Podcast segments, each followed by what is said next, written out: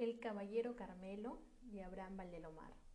Soy su profesora Ibec Aguilar Soto y quiero compartir este espacio para poder hablar de este hermoso cuento, El Caballero Carmelo. Esta hermosa obra fue escrita por uno de nuestros más reconocidos poetas de inicio del siglo XX, Abraham Valdelomar. La trama se centra en la pelea entre dos gallos famosos, el caballero Carmelo y el ajiseco, pero también muestra las costumbres del pueblo de pescadores de San Andrés en Pisco. Lo conmovedor del caballero Carmelo es la lucha de Abraham y sus hermanos por salvar a su viejo gallo de pelea, que debe enfrentarse a otro más joven solo por salvar el honor de su dueño. El caballero Carmelo era un gallo elegante, durante tres años, Carmelo ganó muchas peleas de gallos. Él era el orgullo de la familia y era su héroe. Pero el tiempo pasó y el gallo empezó a envejecer. El orgulloso dueño del caballero Carmelo había pactado una pelea con otro gallo, el ajiseco, que era joven y lleno de vida. El caballero Carmelo logró vencer al ajiseco, haciendo que enterrara su pico y proclamándose ganador absoluto. Sin embargo, el valeroso Carmelo también quedó mortalmente herido. La familia lo cuidó y alimentó durante varios días. Sin embargo, no pudo soportar y murió, dejando en ellos una profunda tristeza y nostalgia. Los hechos y las enseñanzas que nos deja este cuento conmovedor tenemos Roberto retoma casa después de un largo viaje, por lo cual su familia se siente muy contenta. Todos sabemos que la llegada de un ser querido provoca alegría en familia. Un segundo hecho, tenemos que Roberto obsequia a su padre un gallo llamado el Caballero Carmelo. La mayoría de personas demostramos nuestro cariño a través de los obsequios, a través de una tarjetita, de un regalito, de algún detalle que pueda hacer sentir bien a nuestro ser querido.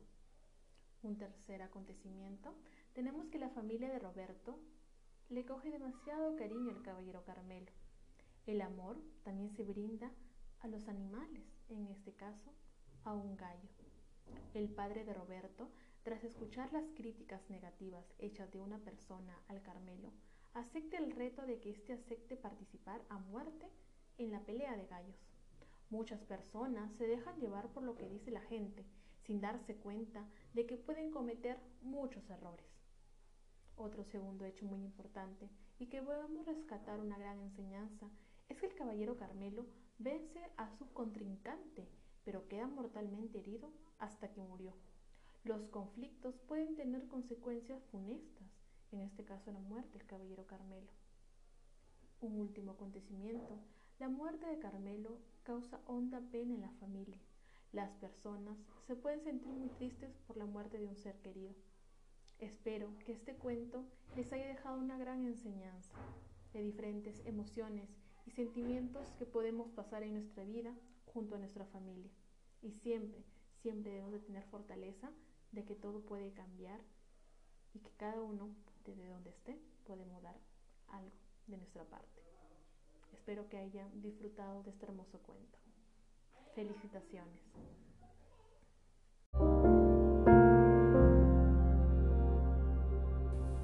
El día de hoy vamos a conocer a un escritor francés que nos dejó dentro de nuestra literatura una obra clásica, El Principito. Nos referimos al escritor Antoine de Saint-Exupéry. Disfrutemos un poco de su biografía.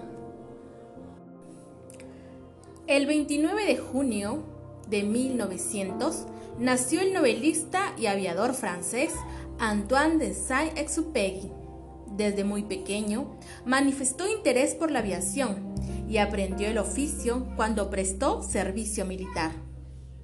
En 1926 publicó su primera novela, El aviador, y obtuvo un contrato como piloto para una agencia privada.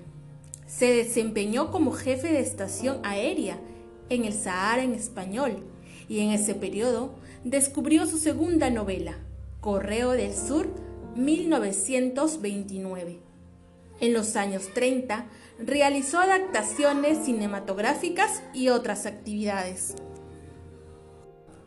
Viajó a Moscú y a la España sitiada por la guerra. Escribió reportajes y artículos para varias revistas. También formó parte de las misiones de la aviación francesa durante la Segunda Guerra Mundial. Luego estuvo en Nueva York, cuyas anécdotas la recopiló en Piloto de Guerra en 1942. El 6 de abril de 1943 aparece su obra cumbre, El Principito, catalogada como una de las mejores creaciones literarias del siglo XX. Ha sido traducida a más de 250 idiomas y recientemente a la lengua aymara. El 31 de julio de 1944, el escritor realizaba un vuelo. Lamentablemente desapareció en el Mediterráneo. Su cuerpo nunca fue hallado. Un triste final para tan grande escritor que a través del principito podemos aprender tantas enseñanzas de la vida. Los invito a disfrutar de la siguiente lectura el Principito y el Zorro. Comencemos a disfrutarla.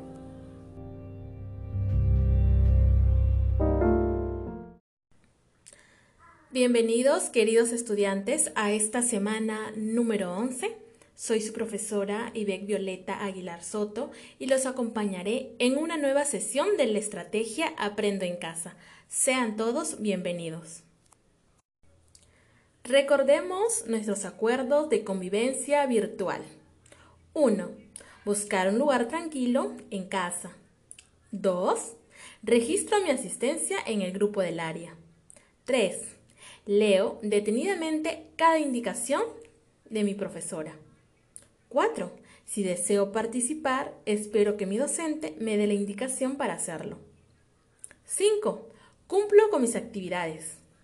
6 si se me presenta alguna dificultad para participar en la sesión de aprendizaje, le comunico a mi profesora. El tema del día de hoy, viajemos por el Perú en ferrocarriles. El propósito de esta nueva semana de aprendizaje es que ustedes, mis queridos estudiantes, desarrollen las competencias oral y escrita. Para lograrlo, el día de ayer han observado activamente el video documental Los ferrocarriles. Han comprendido por qué surgió la necesidad de conectar al país por medio de los ferrocarriles y cuáles fueron las rutas más importantes en el siglo XIX. Asimismo, han conocido los beneficios que se buscaba obtener con la construcción de vías ferroviarias así como cuáles fueron los principales problemas que perjudicaron el avance de los ferrocarriles en el país. Conocieron las dificultades que existieron en la culminación de distintos proyectos ferroviarios, las medidas que tomaron los diferentes gobiernos para reactivar el uso del ferrocarril, el auge de este sistema de transporte y su posterior abandono por otros sistemas más modernos, a pesar de las ventajas que supone el desplazamiento de personas y materiales por este medio, finalmente, con la información recibida sobre los ferrocarriles en el Perú, el día de hoy elaborará un afiche a partir de un texto argumentativo. El reto a desarrollar el día de hoy y que se dejó en la estrategia Aprendo en casa es desarrollar un afiche que invite a las personas a viajar en alguna de las rutas que hemos conocido. Señalar sus características principales y nombrar las razones de por qué debemos viajar a través de ellas un día. Les va a ayudar mucho si antes de realizarlo han tenido que resolver las preguntas que se dejaron al inicio. Para poder resolver este reto, vamos a conocer un poco más sobre qué es un afiche. Vamos a observar por cinco minutos los dos ejemplos que se están mostrando en el grupo de WhatsApp. Quiero que los observen y comiencen a identificar qué características tienen estos dos ejemplos. Vamos a saber qué es un afiche ya lo han venido manifestando ustedes, luego de identificar sus características, los elementos, lo que ustedes han mencionado en cada una de sus, de sus intervenciones. Siempre vemos afiches en la calle, en un centro comercial, en el colegio. Siempre hemos visto diferentes tipos de afiches. Afiches informativos, afiches en el centro de salud, pronto eh, incentivando la vacunación en nuestros hermanos menores. Hemos visto muchos, muchos afiches. Pero ¿qué es un afiche? Como lo han venido manifestando ustedes en sus intervenciones. Un afiche es un texto por el medio del cual se difunde un mensaje con intención de promover un servicio o un producto, o bien para invitar a participar, o también para persuadir en el otro para que actúe de una determinada forma. El objetivo del afiche es convencer al lector de algo determinado. Se caracteriza porque puede ser leído rápidamente, capturando la intención del lector. Es capaz de cumplir varias funciones, logrando a través de él interactuar y comunicarnos con el exterior. ¿Qué características debe de tener un afiche? Un afiche posee tres elementos muy, muy importantes. Primero, la imagen todo afiche requiere de una imagen, de una ilustración, de un dibujo que ayudará a enfatizar el propósito del afiche. Otro elemento es el eslogan o la frase breve, que es muy fundamental, ya que por este medio el afiche entrega el mensaje. Un tercer elemento tenemos los datos del producto promocionado o de la invitación que se hace. Cuando queremos clasificar al afiche, lo podemos hacer de diferentes formas. El día de hoy lo vamos a hacer según su contenido, la clasificación del afiche según su contenido. Tenemos los afiches políticos, bastantes comunes en época de elecciones.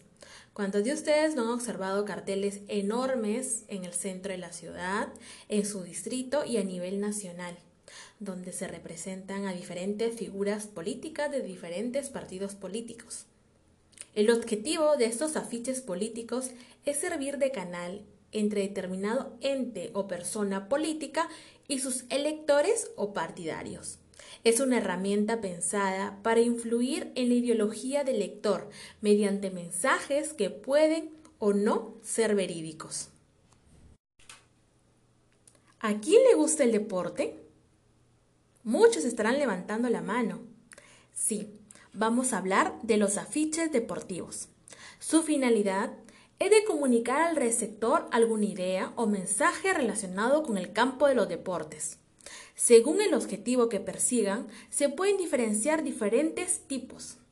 Tenemos las invitaciones o anuncios de eventos deportivos, anuncios publicitarios de mercancía deportiva como zapatos, ropa, perfumes, equipo deportivo y otros. Hechos también por los fanáticos del deporte. Normalmente, estos afiches son utilizados por los fanáticos de algún equipo deportivo para apoyar a su equipo o tentar al contrario, entre otros.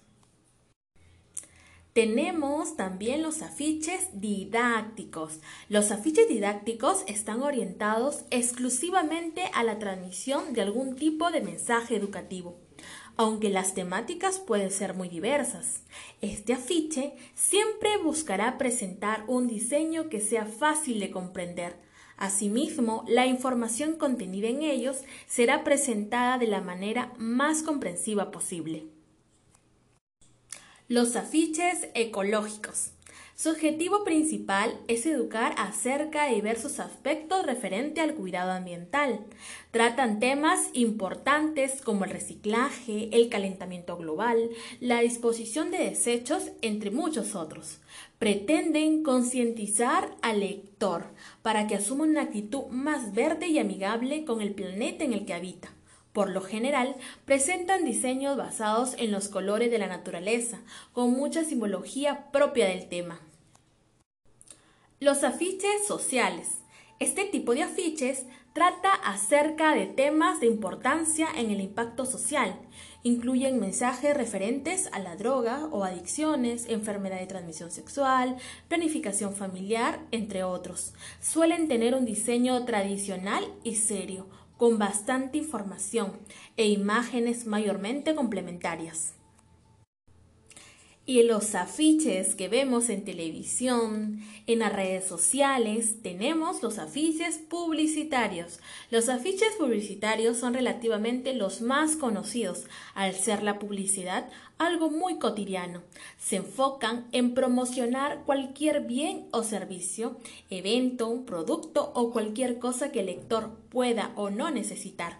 Son considerados afiches de consumo puesto que se les utiliza para aumentar las ventas de un producto o servicio en particular. Ahora sí, vamos a preparar nuestro afiche. Pero primero es muy importante conocer los pasos para elaborar un buen afiche. Primero, determinar el objetivo de tu afiche. ¿Qué es lo que quieres comunicar? 2. Debes tener en cuenta a quién va dirigido. 3. Crea un eslogan. El eslogan es una frase publicitaria corta y contundente que resuma el beneficio o cualidades de la marca. Esta frase debe ser evocada para asociarla con el producto. Por lo tanto, debe ser fácil de percibir, de comprender, de recordar y repetir. 4. Incorpora una imagen. Es de gran importancia, pues el mensaje a través de la imagen adquiere un contacto inmediato con el receptor sin mayor reflexión sobre el contenido y puede quedar bastante tiempo en la memoria de las personas. 5. Busca tipografías atractivas. Debe de poder leerlas a distancia. Su colocación y originalidad son muy importantes. 6. Incluye los datos del producto promocionando o de la invitación que se hace, por ejemplo, el lugar, el día, la hora, etc. 7. La marca o logotipo siempre debe estar presente en el afiche. Sencillo. Ahora sí, vamos a elaborar el afiche.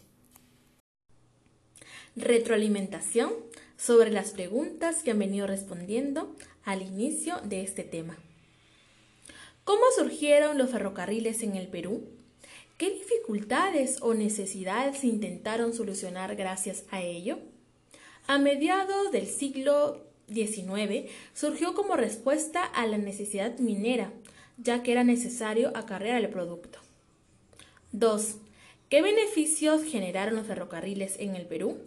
Entre los beneficios tenemos modernidad, civilización, poder acercar a los pueblos, beneficios económicos, sociales y culturales, conocer el mar, acceso a diversos productos.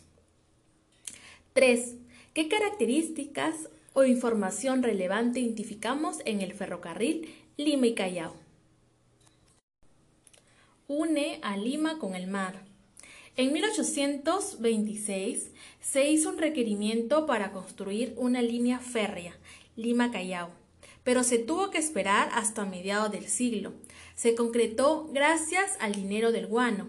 En 1845 se expidió el, decreto y en 1848 se firmó el contrato para la construcción del primer ferrocarril del Perú.